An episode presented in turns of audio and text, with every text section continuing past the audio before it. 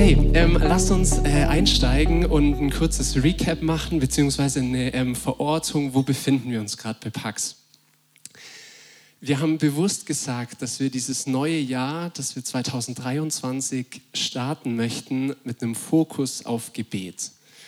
Wir haben uns in den letzten Wochen schon ähm, mit verschiedenen Aspekten von Gebet beschäftigt, zum Beispiel mit hörendem Gebet, ähm, damit, dass Gott ein Gott ist, der zu uns spricht, der redet, um uns als seine Kirche zu trösten, zu ermutigen, ihr Hilfestellung zu geben. Wir haben uns ähm, mit kontemplativem Gebet auseinandergesetzt, ähm, eine stille Gebetsform, in der es nicht so sehr um die Worte geht, ähm, sondern eher darum, ähm, ja, in, in, in Gottes Gegenwart anzukommen und sie bewusst wahrzunehmen und im Hier und Jetzt zu sein. Und was mich echt begeistert hat, oder beziehungsweise ihr habt mich als Kirche begeistert, dass wir nicht nur über Gebet gesprochen haben, sondern dass immer wieder Gebet stattgefunden hat. Dass Leute irgendwie in die Gruppen geschrieben haben, hey, heute Abend ähm, kommt vorbei, wir beten zusammen, machen Lobpreis. Oder ich glaube auch letzte Woche waren ein paar irgendwie in Augsburg in, unterwegs, um ähm, genau für unsere Stadt zu beten. Das ist richtig gut. Lass uns da ähm, dranbleiben und ja, uns, uns pushen, einfach Gott im Gebet zu suchen. Genau, wir wollen auch heute uns nochmal mit äh, Gebet beschäftigen und dafür jetzt erstmal 2000 Jahre ungefähr in der Zeit zurückgehen, ähm, ins erste Jahrhundert in äh, den Nahen Osten, eine jüdisch geprägte Kultur, ähm, in die Zeit von Jesus. Jesus, ähm, ein jüdischer Lehrer, ähm, hatte eine Gruppe von jungen Männern um sich geschart, um durchs Land zu ziehen und zu predigen. Es war ähm, damals ganz üblich, dass äh, junge Menschen sich einem Lehrer angeschlossen haben, um von diesem Lehrer zu lernen, um ihm nachzueifern, um ihm nachzufolgen. Und in diesem Setting kommt es zu ähm, folgender Begebenheit, die wir jetzt lesen wollen. Ähm, das steht im Lukas-Evangelium, ein Buch in der Bibel. Ähm, man könnte sagen, ja, ein Bericht über das Leben Jesu, das ein Arzt aus der damaligen Zeit verfasst hat. In Kapitel 11, Abvers 1 heißt es, Jesus hatte unterwegs Halt gemacht und gebetet. Daraufhin bat ihn einer seiner Jünger, Herr, lehre uns beten. Auch Johannes hat seine Jünger beten gelehrt. Jesus sagte zu ihnen, wenn ihr betet, dann sprecht, Vater, dein Name werde geheiligt, dein Reich komme Gib uns jeden Tag, was wir zum Leben brauchen. Und vergib uns unsere Sünden. Auch wir vergeben jedem, der an uns schuldig geworden ist. Und lass uns nicht in Versuchung geraten. Also, Jesus ist mit seinen Jüngern, mit seinen Nachfolgern unterwegs und eines Tages bittet einer dieser Männer, lehre uns beten. Für mich spricht aus dieser Bitte, ähm, dass Jesu Gebetsleben echt was Besonderes an sich hatte, was Inspirierendes, irgendwie was, wo, wo andere Menschen gesagt haben, hey, da will ich was davon lernen. Wir lesen immer wieder, dass Jesus gebetet hat. Ähm, ich habe noch eine andere Stelle dazu dabei, du kannst meine Folie weitergehen. Ähm, da heißt es über Jesus im, im selben ähm, Evangelium, er aber zog sich in die Einsamkeit zurück, um zu beten. Für Jesus war Gebet keine Last oder keine lästige Pflicht. Nee, es war ein total essentieller Bestandteil ähm, seiner Beziehung zu Gott. Es war wie ein Dreh- und Angelpunkt seines ganzen Lebens. Okay, soviel zu damals. Wir kommen wieder 2023 an, Nachtstallung, Abendgottesdienst. Und natürlich, wir sind jetzt in einer anderen Zeit, in einem anderen Kulturraum. Jesus ist nicht mehr physisch als Mensch hier auf der Erde, und trotzdem ist ähm, diese Situation übertragbar, weil auch heute Jesus Menschen einlädt, ihm nachzufolgen. Wir haben uns das als Kirche auf die Fahne geschrieben. Wir wollen gemeinsam in Augsburg Jesus nachfolgen. Und deswegen ist es für uns total relevant, wie Jesus auf diese Bitte, lehre uns beten, reagiert. Und das ist irgendwie vielsagend, weil Jesus sagt jetzt nicht, äh, keine Ahnung, hier hast du eine Schritt-für-Schritt-Anleitung, halte dich einfach Step für Step genau dran, dann kann nichts passieren. Er sagt auch nicht, puh, äh, Gebet gar nicht so leicht, da müssen wir erstmal einen Wochenendkurs drüber machen. Macht er nicht. Jesus antwortet auf diese Bitte mit einem Gebet. Er betet, er demonstriert es, er macht es vor. Jesus antwortet mit dem Gebet, das wir heute als Vater unser bezeichnen. Mit dem Gebet, das Christen aus unterschiedlichen Konfessionen überall auf der Welt beten. Mit dem Gebet, das im Rallye-Unterricht hier auswendig gelernt wird. Oder das Gebet, das sogar Menschen, die gar nicht mehr von sich behaupten, an Gott zu glauben, einem irgendwie nachts aufsagen können. Meine These heute ist, dass Jesus uns mit dem Vater unser, oder dass er damit wie so einen Rahmen für Gebet setzt, dass er uns Wahrheiten und Prinzipien darüber lernen möchte, wie Gott, uns, äh, wie Gott sich Gebet vorstellt. Und mein Ziel ist jetzt nicht irgendwie jede Einzelheit hier rauszuarbeiten, sondern ich möchte einfach fünf Beobachtungen mit euch teilen, die mir in der Vorbereitung zum Vater unser wichtig geworden sind. Okay? Ähm, beziehungsweise noch eine Randbemerkung, es gibt in der ähm, Bibel noch eine zweite, ausführlichere Fassung vom Vater Unser. Die steht im Matthäusevangelium, anderer Bericht über das Leben Jesu in Kapitel 6. Das könnt ihr heute Abend zum Einschlafen nachlesen. Aber wir starten jetzt mit diesen fünf Beobachtungen und Punkt 1, den ich genannt habe, Gebet beginnt mit Identität. Jesus spricht Gott als Vater an. Das mag in unseren Ohren heute normal klingen oder vielleicht nicht so spektakulär. Damals war das aber ein echter Hammer. Das war ein, ein Paradigmenwechsel, weil dieses jüdische Gottesbild ähm, stark von Gottes Größe, von seiner Heiligkeit, von seiner Stärke geprägt war, so irgendwie der Herr der Naturgewalten. Und Jesus macht jetzt aber deutlich, im Gebet haben wir es mit einem Vater zu tun, mit einem Wesen, das uns nahesteht, mit jemandem, der gute Absichten mit uns hat, der für uns sorgt, der uns erzieht, dem wir wichtig sind. Ähm, es heißt, der Vater unser im Himmel, ähm, im griechischen Urtext ähm, steht für Himmel das Wort Oranas habe ich gelesen. Und äh, das kann auch mit Luft übersetzt werden. Manche legen das so aus, dass das diese Nähe Gottes nochmal unterstreichen soll. So, Gott ist ein Vater, der uns so nah ist wie die Luft um uns herum, wie die Luft auf unserer Haut oder den Sauerstoff, den wir atmen. Erster Vater, was heißt es, was sagt es aus über uns? Wir sind Söhne und Töchter. Es heißt, ähm, oder genau, es, es, es, geht um Beziehung. Gebet ist nicht irgendwie eine Dienstleistung, sondern ähm, genau, es geht um Beziehung. Das heißt, Vater unser im Himmel, das sagt doch was über unser Verhältnis zueinander aus. Wir sind Brüder und Schwestern, wir sind Teil von Gottes Familie, wir haben denselben Vater, wir haben denselben Ursprung. Jesus wählt als Anrede Vater. Und eine Anrede ist nichts Banales ich, ich merke das immer wieder in meiner Arbeit. Ich habe da mit sehr unterschiedlichen Menschen zu tun. Ich habe ja schon gesagt, so mit der Planung von erneuerbaren Energien zu tun. Und ähm, da zum Beispiel mit ähm, Geschäftspartnern. Also da ist irgendwie alles dabei, vom Azubi über Teamleiter bis zu Geschäftsführern. Dann habe ich mit Grundstückseigentümern zu tun. Das sind oft Landwirte oder alte Menschen, Leute, die am Land leben. Ja, es ist nun mal so. Ähm, ich habe gerade beim Thema Genehmigung viel mit Behörden zu tun, Menschen, die in der Verwaltung arbeiten oder Bürgermeister. Und bevor ich irgendwie jemand anrufe oder eine Mail schreibe, ähm, versuche ich mir immer kurz so bewusst zu machen, mit wem habe ich es da zu tun? Wer sitzt mir da gegenüber?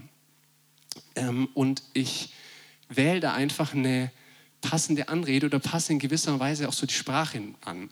Weil es, du unterhältst dich einfach mit einem Landwirt, der irgendwie sein ganzes Leben in so einem 300-Seelendorf verbracht hat, da unterhältst du dich anders als mit einem Geschäftsführer. Eine Anrede ist nichts Banales. Und Jesus nennt hier Gott Vater ich weiß nicht, wie es euch geht, ich stehe manchmal in der Gefahr, irgendwie das für selbstverständlich zu nehmen oder da so ein bisschen drüber hinweg zu gehen und gleich in das Gebet so rein zu rushen, um, um die Themen, die ich habe, mit Gott zu besprechen. Und ich glaube, deswegen erinnert uns die, oder, oder sagt die Bibel immer wieder, hey, erinnere dich, mit wem wir es da zu tun haben. Erinnere dich, dass Gott dieser Vater ist, dass du ähm, ein geliebtes Kind bist. Und ich möchte es noch sagen, hey, ähm, egal was du jetzt für ein Vaterbild hast, egal wie deine Beziehung zu deinem leiblichen Vater ist, ob das irgendwie gut gelaufen ist, ob du eine schöne Kindheit hattest oder ähm, du es einfach nur überlebt hast. Du bist ein Kind Gottes und Gott ist ein guter Vater. Und das ist, wer du bist und das ist, wer er ist. Ich möchte ähm, den Punkt abschließen noch mit einem Zitat von dem Tyler, genau, Pastor von der Bridgetown Church in den USA, der ähm, sagt, ähm, Gebet ist der Ort, an dem ich Identität wiederfinde. Wer Gott ist, wer ich bin und wer wir zueinander sind. Gebet beginnt mit Identität. Zweitens habe ich genannt, das übergeordnete Ziel von Gebet ist es, Gott zu ehren. Jesus betet weiter, geheiligt werde dein Name. Heiligen ist jetzt so ein Wort, das wir nicht mehr so verwenden. Das heißt sowas wie ähm, verehren oder auch absondern. Während diese Anrede Vater unser im Himmel Gottes Nähe zum Ausdruck bringt, unterstreicht oder betont diese, diese, diese zweite Zeile, geheiligt werde dein Name, Gottes Größe. Es betont, dass Gott anders ist, dass er ähm, für uns Menschen manchmal unverständlich ist, dass er einzigartig ist, dass er viel, viel größer ist als wir. Und hey, ich glaube, wir Menschen im 21. Jahrhundert müssen das auch hören. Gott ist nicht nur dieser liebe Papa, er ist auch der heilige, der ehrfurchtsgebietende Gott, den wir nicht kontrollieren können, den wir nicht immer verstehen, der größer ist als wir selber und der der Mittelpunkt des Universums ist. Und heiligen ist eine Art zu beten.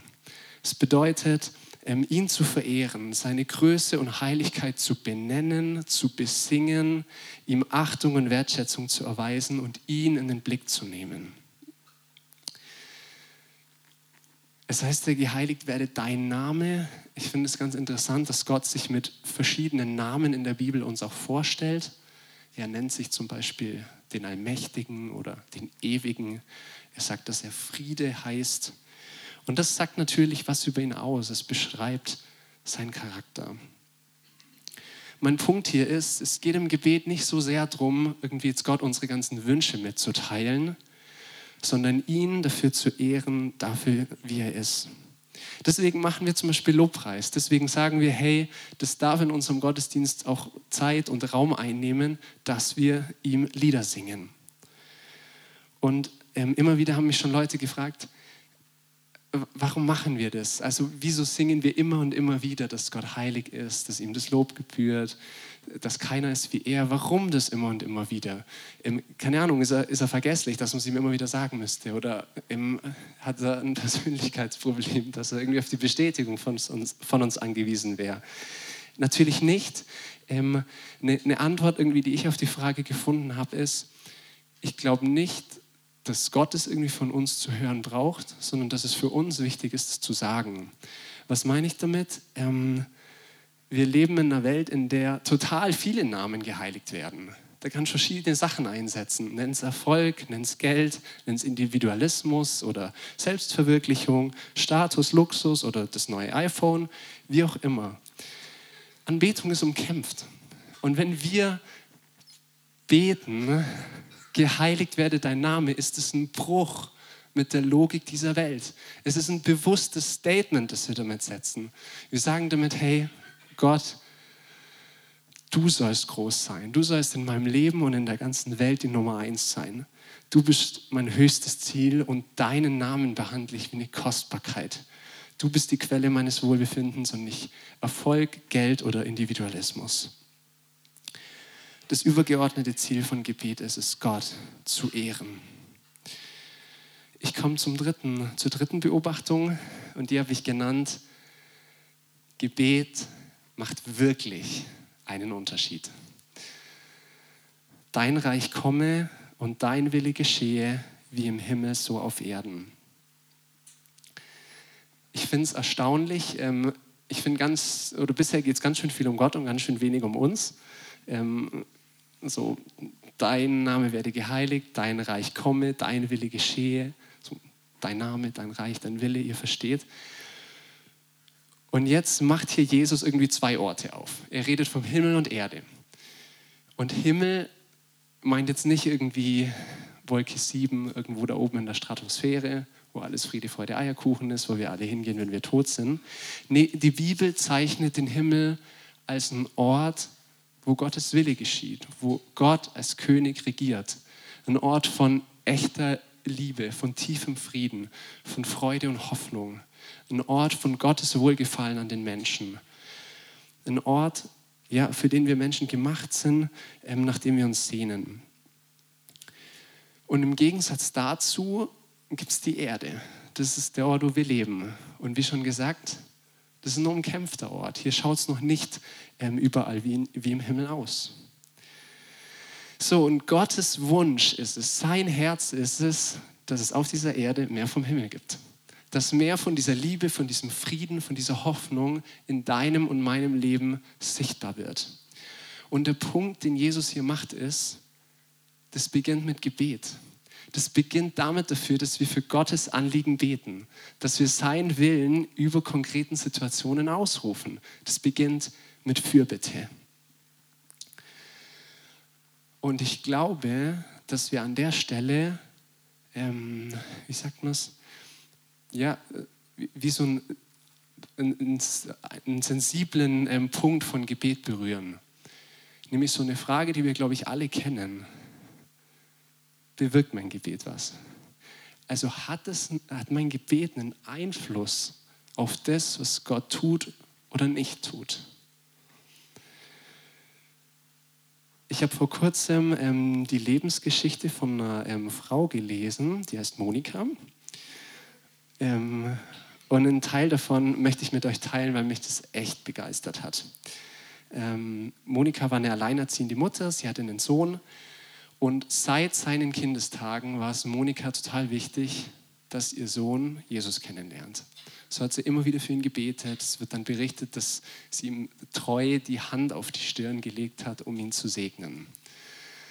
So, und wie das so ist, ähm, Kinder werden groß, ähm, ihr Sohn wächst heran und entwickelt aber Ansichten, die so überhaupt nicht zu dem passen, was Monika wichtig war. Ähm, es heißt dann, dass er ähm, sich ins Nachtleben gestürzt hat, irgendwie regelmäßig betrunken in den Morgenstunden auf den Straßen angetroffen wurde, dass er Affären hatte und, und, und. Aber ihr Sohn war richtig intelligent, hat sich dann mit Philosophie beschäftigt und mehr und mehr seine Energie darauf verwendet, dann den Glauben seiner Mutter sogar zu bekämpfen.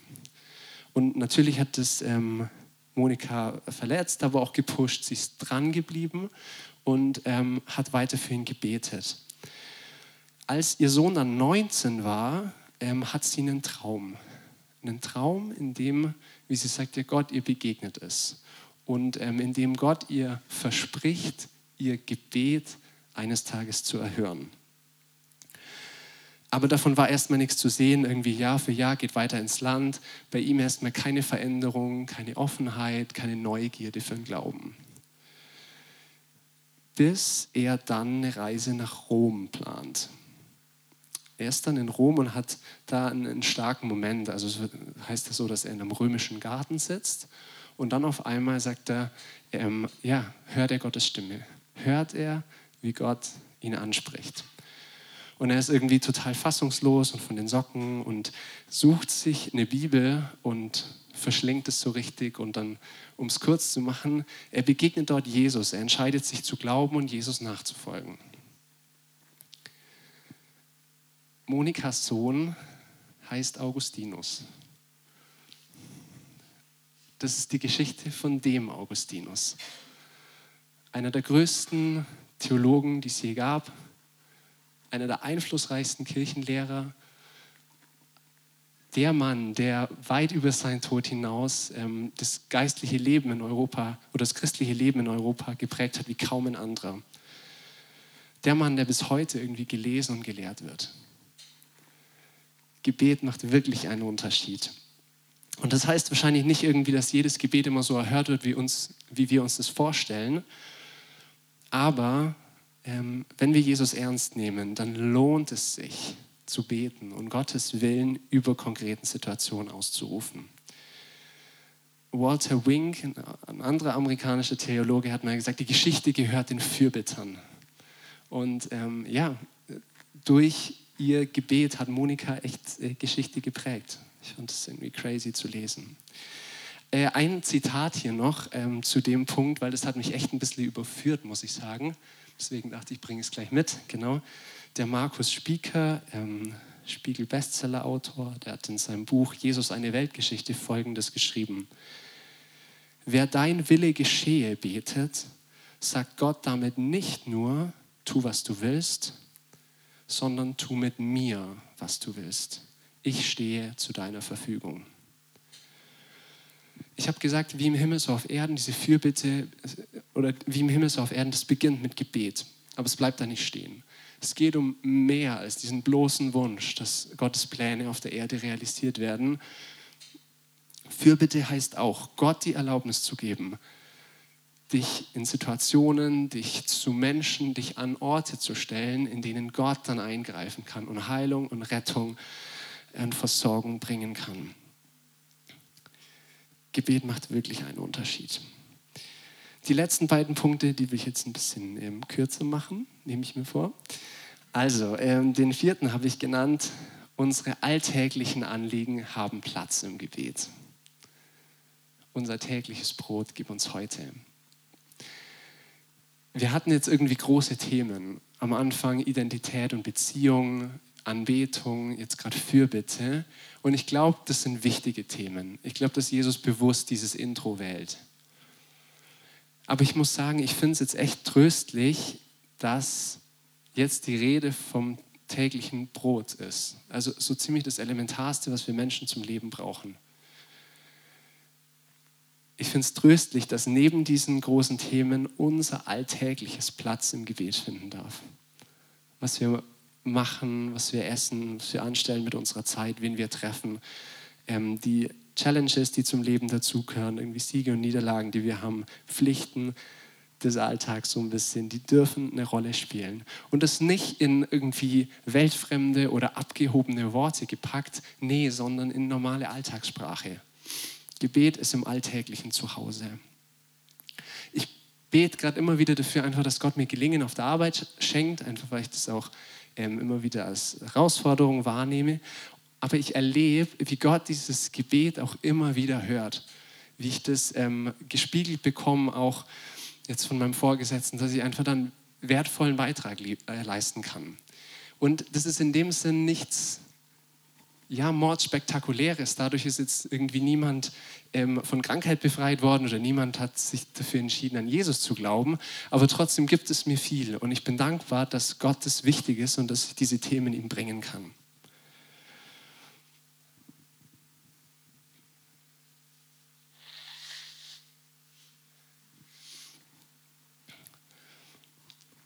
Ich tue mich manchmal ein bisschen schwer mit diesem täglichen Brot, weil ich Hunger nicht kenne also irgendwie auch fast alle Menschen in Deutschland haben all das, was sie zum Leben brauchen. Und trotzdem, wenn ich ein bisschen drüber nachdenke, dann gibt es einige Dinge, die ich auf der einen Seite zum Leben brauche, die irgendwie überlebensnotwendig sind, ähm, für die ich auf der anderen Seite aber gar nicht selber sorgen kann, die ich nicht kontrollieren kann. Sowas wie, dass ich Menschen annehmen oder dass ich Wertschätzung erfahre, dass ich Frieden in mir habe, dass ich Sinn sehe in dem, was ich tue. Und unser tägliches Brot gib uns heute ist ein Eingeständnis, dass ich bedürftig bin, dass ich, wie wir es hatten, diesen Vater brauche, der versorgt. Und es ist ein Ausdruck des Vertrauens, dass Gott versorgen wird. Vielleicht nicht heute für die nächsten 20 Jahre, sondern Tag für Tag. Vielleicht auch nicht mit allem Luxus, den ich mir irgendwie wünsche, aber mit dem, was ich wirklich zum Leben brauche. Der fünfte und letzte Punkt. Beten geschieht im Bewusstsein, dass ich Gnade und Vergebung brauche. Vergib uns unsere Schuld, wie auch wir vergeben unseren Schuldigern. Und führe uns nicht in Versuchung, sondern erlöse uns von dem Bösen. Ich finde es erstaunlich, dass Jesus dieses schwere und schwierige Thema Schuld nicht irgendwie ausklammert dass er das nicht irgendwie wegdrückt, diese Seite, die halt irgendwie Teil ist vom menschlichen Leben. Ähm, du kannst mal eine Folie weitergehen. Ähm, der Gilbert Keith Chesterton ähm, war ein britischer Journalist und ähm, Schriftsteller, hat vor allem Anfang des 20. Jahrhunderts gewirkt und ähm, hat 1910 dieses Buch daraus gebracht, ähm, wo er sich mit der Frage beschäftigt, hey, was ist los mit der Welt? Was ist falsch mit der Welt? Und also genau, kann man mal machen, so ein Buch schreiben. Ähm, man muss dazu sagen, ähm, er war damals eine ziemliche Gegenstimme. Ähm, es war eine Zeit, in der der öffentliche Diskurs ziemlich so von den Fortschritten durch die Industrialisierung geprägt war, vom sozialen Wandel. Irgendwie Wissenschaft war am Aufblühen. Und er sagt so, wir haben schon irgendwie diese Weiterentwicklung, er will das auch gar nicht irgendwie klein machen, ähm, aber er sagt trotzdem, ähm, gibt es ja Dinge, die nicht laufen. Und, und er schreibt dann, wir streben nach den richtigen Dingen, aber lassen den Knackpunkt außer Acht. Und auf diese Frage, was ist falsch mit der Welt, kommt er zu der Antwort, I am wrong. Ich bin falsch, ich bin irgendwie Teil des Problems. Und so hat jeder von uns irgendwie Bereiche im Leben, die halt nicht in Ordnung sind.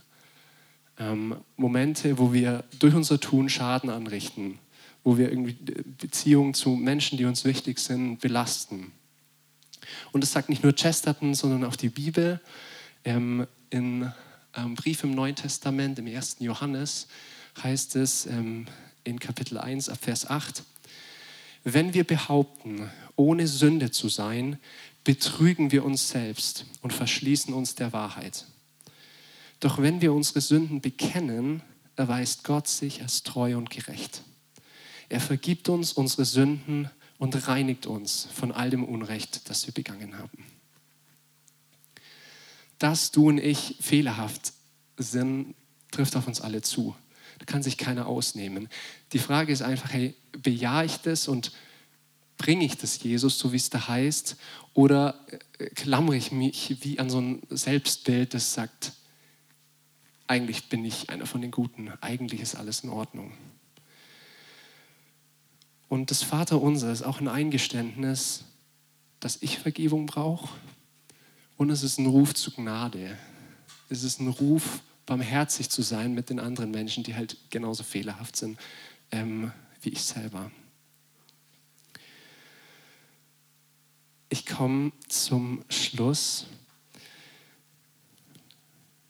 Ja, ähm, immer wieder habe ich schon so den Satz von Menschen gehört, ich mag das Vaterunser eigentlich nicht so gern, was halt immer so runtergeleiert wird. Weil man das irgendwie so runterbetet in dieser Geschwindigkeit, die sich in der Kirche halt irgendwie etabliert hat über die Jahrhunderte. Und das kann ich verstehen. Aber mein Wunsch und mein Gebet für heute ist es, aufzuzeigen, dass es nicht so sehr um einen auswendig gelernten Text geht, sondern dass Jesus uns hier Wahrheiten und Prinzipien über Gebet lehrt.